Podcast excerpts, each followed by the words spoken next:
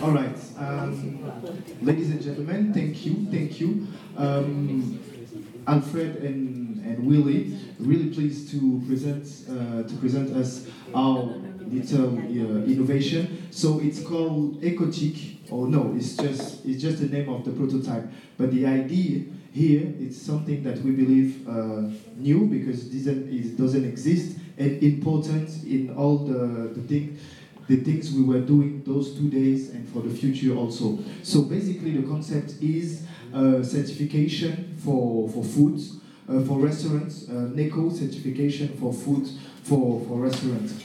What is this certification uh, will, will have? Uh, first, just a little bit of context. We, we all know that, but nowadays for the consumer, um, food waste is a, is a sensitive issue. Uh, and due to the crisis, we spent, uh, we have less money. And uh, ladies and gentlemen, if you don't listen to me, I will be obligated to sing and rap because it will be maybe more interesting. but yes, and since the crisis, we have uh, we have less money and more attention to uh, to what we do, and and also a bit of context context for the restaurant. Uh, make efforts uh, leads to new type of clients for sure, and reducing food, food waste, save money, and uh, bring more more benefits.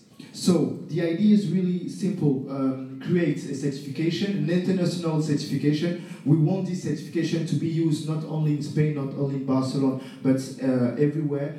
Uh, create an international uh, eco label for restaurants and evaluate those uh, those restaurants on the regard of food waste practices uh, regarding five elements. So the first element is the, how you deal with your warehouse management, uh, the handling of your products, the preparation, how you peel the, the, the products, and how you yeah how you, you cut your vegetable, for example, and uh, and the clients how you how you serve the clients, what do you propose to, to clients? We have uh, an idea on this one. We will talk about this in just a few minutes.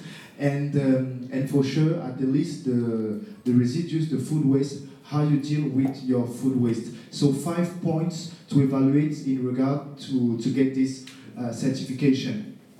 Uh, the surprise factor, because we asked, uh, we, we've been asking to see the surprise factor. The surprise factor is, is, is uh, there is no surprise factor. There is nothing uh, that exists like this, at least in, um, in, in Spain or in Portugal. So uh, that's, that could be a, a real great innovation in the world of, of, of food waste. Uh, I will now let my the Voy. Alfred. Aquí está un poquito el plan de acción que proponemos, que es primero evaluar la necesidad de una etiqueta de este tipo con el sector, con lo cual intentaríamos garantizar que esto luego va a funcionar. Si no hacemos estas, este chequeo previo, seguramente el tema pues, puede no funcionar. A continuación, habría que definir estos, unos criterios para la ecoetiqueta, por tanto, una norma a seguir. Estos criterios deben tener en cuenta procedimientos por un lado e indicadores por otro.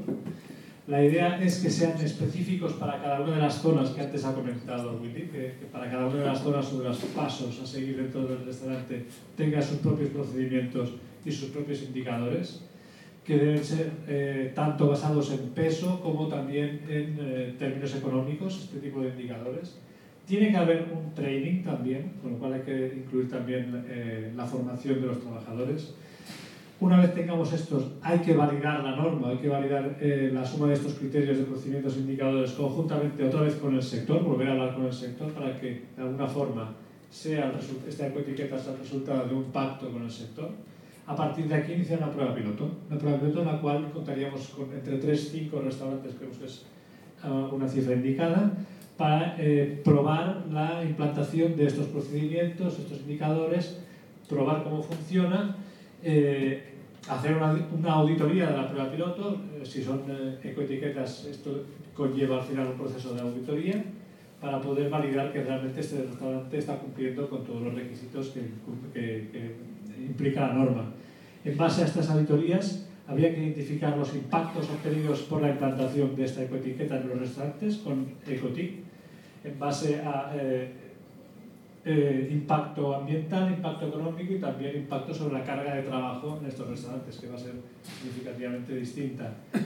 En base también a la prueba piloto, revisar los criterios, eh, por aquello que no haya podido funcionar, aquello que sea mejorable, aprobar estos criterios y poner en marcha el sistema. Poner en marcha significa eh, empezar con un plan de comunicación para vender la ecoetiqueta a dos niveles. Por un lado, restaurantes que, quieren eh, que puedan estar interesados en eh, implantar esta ecoetiqueta, pero también hay que tener en cuenta la involucración también inverso a los consumidores, que son los que en definitiva tienen que aportarle valor a la restauración mediante pues, el hecho de que haya nuevos eh, clientes que vayan a estos restaurantes que valoren el compromiso ambiental, en este caso en Zero Waste, de los restaurantes a los que van.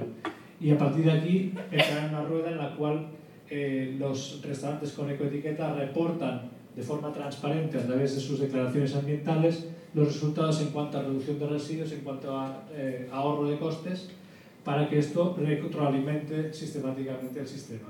Y por tanto se puede utilizar estos resultados reales para captar nuevos restaurantes, para seguir convenciendo a clientes de que este tipo de ecoetiqueta tiene algún sentido. Just uh, on, on the way of obstacle, one, uh, one of the obstacles we identify would be the interest of the sector.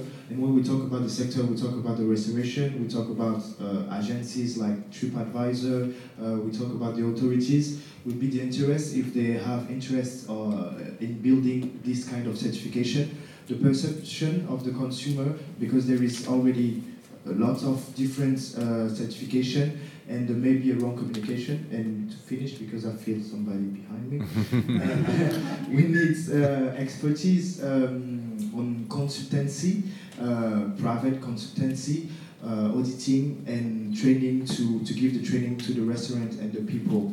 And this is all for us. Thank you.